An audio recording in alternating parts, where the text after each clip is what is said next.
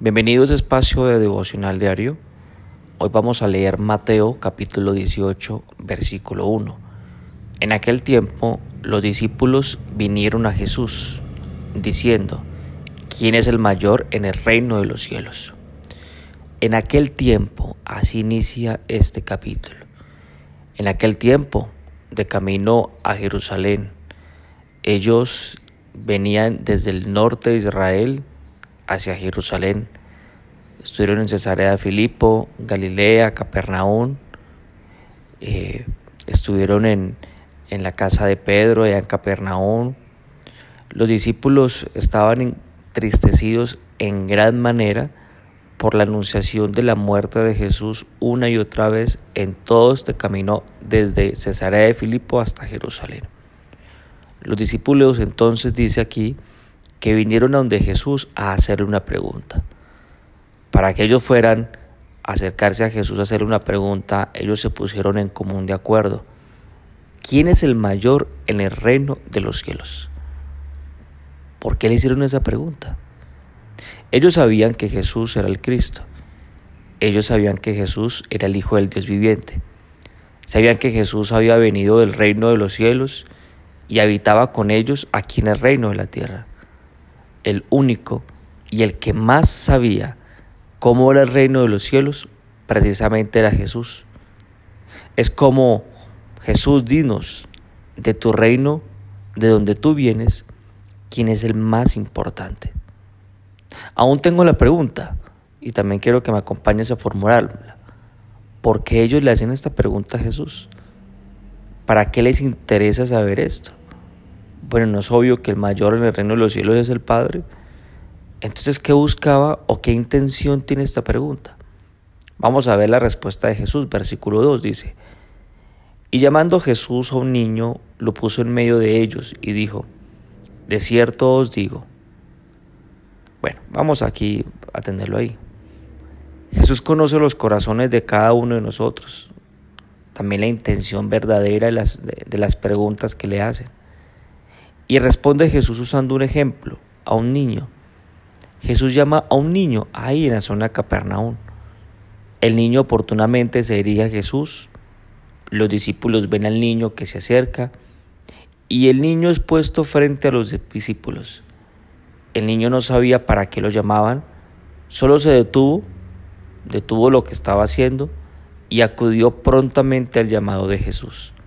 Versículo 3 está respondiendo Jesús y dijo, de cierto os digo, que si no os volvéis y os hacéis como niños, no entraréis en el reino de los cielos. Los discípulos escuchan esto. Jesús dice, miren, no se preocupen por quién es el mayor.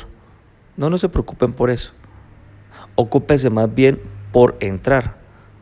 Porque ustedes han aprendido tanto en la vida pero tienen que aprender algo, que tienen que volverse como niños. Si no vuelven como niños, no van a entrar en el reino de los cielos. Bueno, profundicemos un poco más. Jesús les dice, que ustedes me sigan, que ustedes me acompañen, que ustedes me acompañen a hacer la misión de mi Padre, que ustedes estén aprendiendo cada día más de Jesús, de Dios, no es garantía que entrarás en el reino de los cielos. Tienen que volver a ser como niños, así les dice Jesús a sus discípulos. ¿Qué es esto? ¿Cómo así? Versículo 4.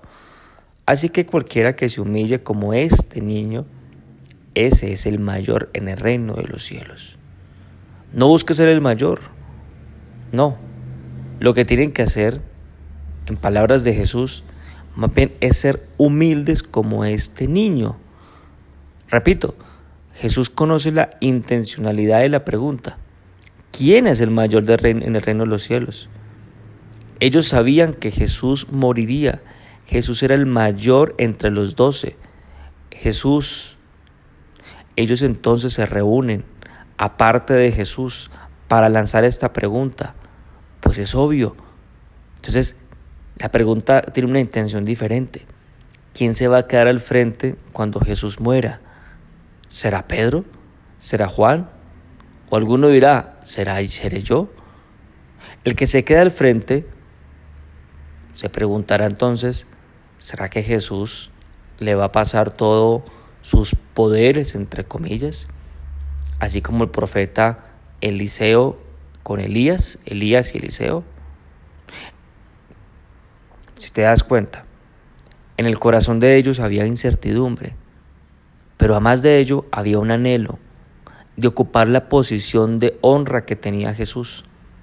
Jesús era famoso en todo Israel, era comparado como un gran profeta, era temido por los reyes, mucha gente le estaba muy agradecida, él daba de comer a millares, daba de comer panes, peces, él sacaba del, del mar a través de Pedro monedas. Por eso Jesús, que conoce la intención de nuestros corazones, le responde a los apóstoles de esta forma. El que se humilla es el mayor en el reino de los cielos. Y le compara con el niño. ¿Qué hizo el niño que Jesús llamó? Porque pongámosle mucha atención a esto porque esta es la intencionalidad y la enseñanza de Jesús para ti para mí. El niño atendió al llamado de Jesús prontamente. El niño no postergó, no dijo espérame. El niño le dio importancia, no menospreció. El niño abandonó lo que estaba haciendo. El niño prestó toda su atención a lo que quería Jesús. El niño se, se dispuso en obedecer con la mejor actitud. El niño confió. El niño se sintió digno de ser llamado por Jesús.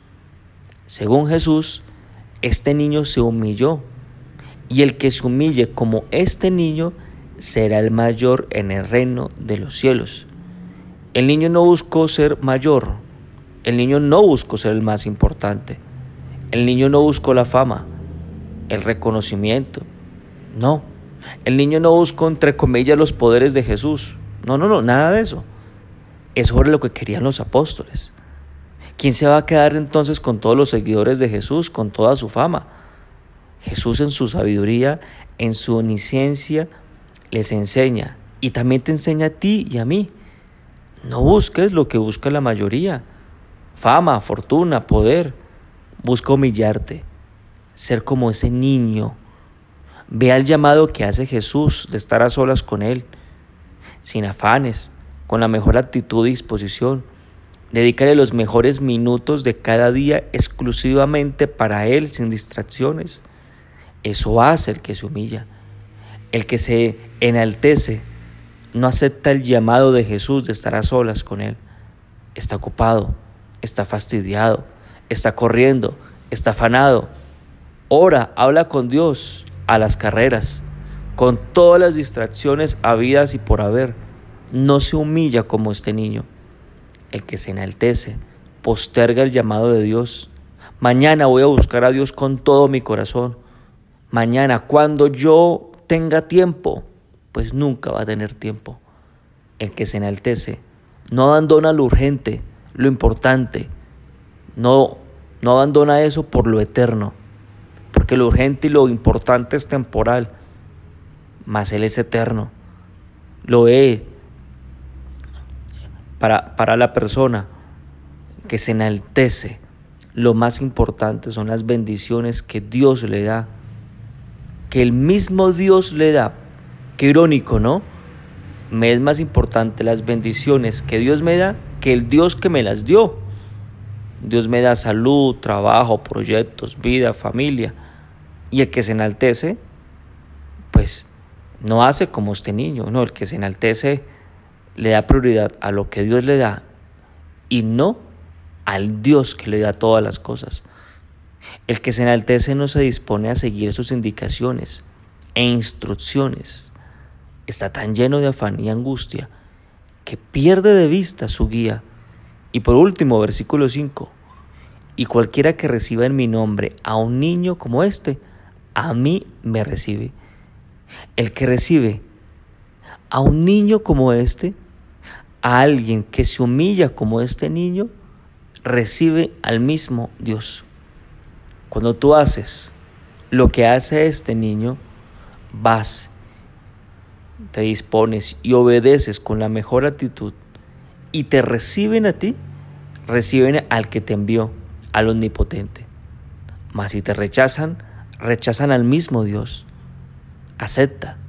Acepta la guía de la guía, acepta la guía de la persona que Dios usa para enseñarte. No dudes de las enseñanzas ni de la guía. Ve, sigue las instrucciones como este niño. Las obras de Dios se siguen haciendo en la vida de los hombres que se humillan, no en los que se enaltecen. Entonces, la pregunta es, es tu decisión. ¿Te humillas como este niño o te enalteces? Hagamos la siguiente oración. Acompáñame, por favor.